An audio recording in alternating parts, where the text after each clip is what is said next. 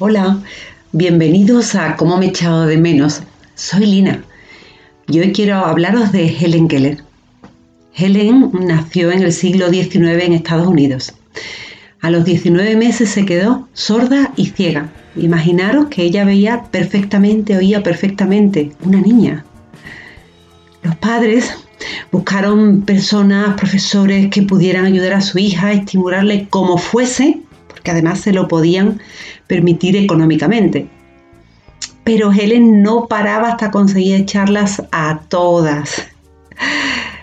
No es difícil imaginar que la rabia, el enfado, la frustración que, que tenía dentro la canalizara con violencia y agresividad.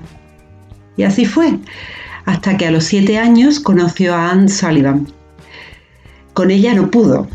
Anne, con paciencia, perseverancia y cariño, venció la agresividad y la resistencia de Helen.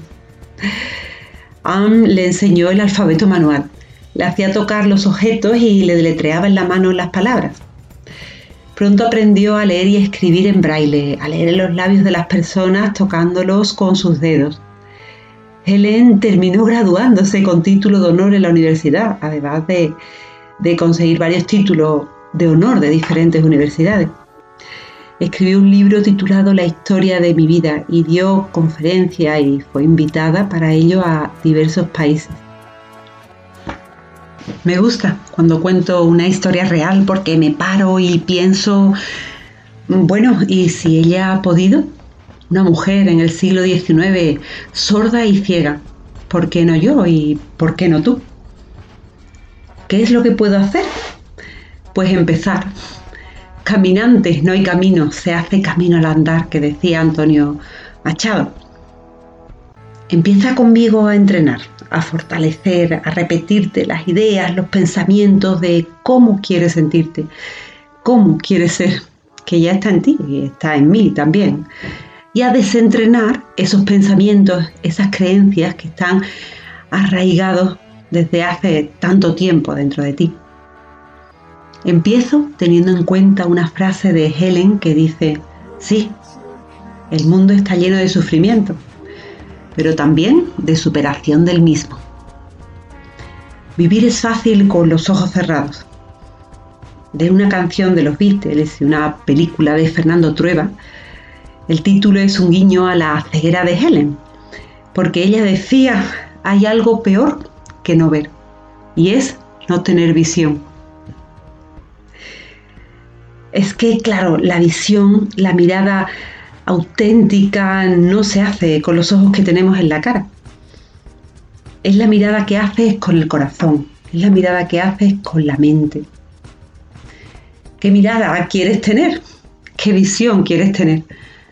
¿Quieres sentirte y verte con confianza, con autoestima? Pues vamos a entrenar en esto para fortalecerlo, en España, mm, cuando yo era pequeña, veíamos unos dibujos animados que se llamaban Super Ratón y que siempre cada capítulo terminaba diciendo, ya saben amigos, no olviden supervitaminarse y supermineralizarse. Pues eso, ¿qué quieres fortalecer? ¿Qué quieres potenciar? Pues no olvides supervitaminarlo y supermineralizarlo para darle fuerza, para darle poder, para energizarlo. Hoy, la confianza y la autoestima. ¿Qué hago? Quiero tener más confianza en mí, sentir más autoestima. Vamos a empezar por un ejercicio fácil, sencillo, que no necesita tiempo apenas, unos minutos. Cada día, cada día, al menos un par de meses, al menos un mes. Dedícate para ti, solo para ti. Dos, tres minutos.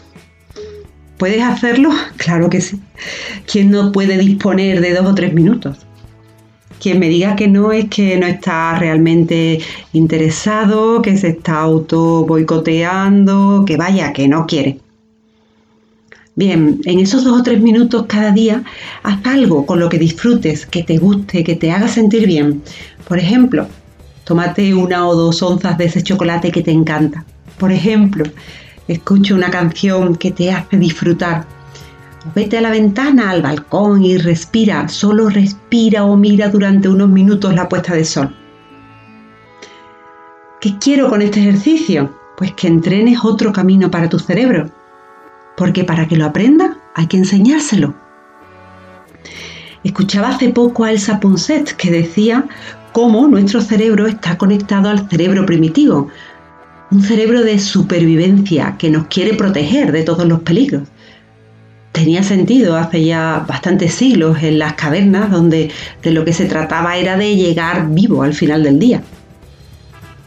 ¿Cómo seguimos ligados a ese cerebro primitivo? Pues para protegernos, entre otras cosas, nuestro cerebro exagera las historias que nos van pasando, resalta lo negativo para decirte cuidado, cuidado, peligro, peligro. En cambio, lo positivo lo va dejando pasar, es como si no lo vieran.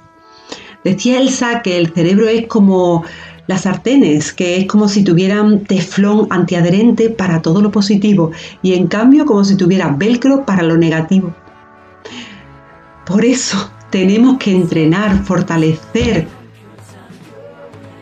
actitudes, pensamientos que queremos para nosotros, para nuestra vida, que además nos benefician a nosotros y a nuestro entorno, amigos y familia. Enseñarle al cerebro este nuevo camino que queremos tomar que lo aprenda, que lo aprenda, que lo vaya asentando, para que finalmente, e igual que automáticamente nos pueden asaltar ahora los miedos e historias mil, nos asalten y atrapen otros pensamientos, los que hemos trabajado, los que hemos entrenado. Termino con una frase de, de Jung. Lo que niegas te somete, lo que aceptas te transforma. Sí, con esfuerzo, con trabajo, con coraje, claro, pero lo tienes y lo tengo. A por la vida, que solo es una.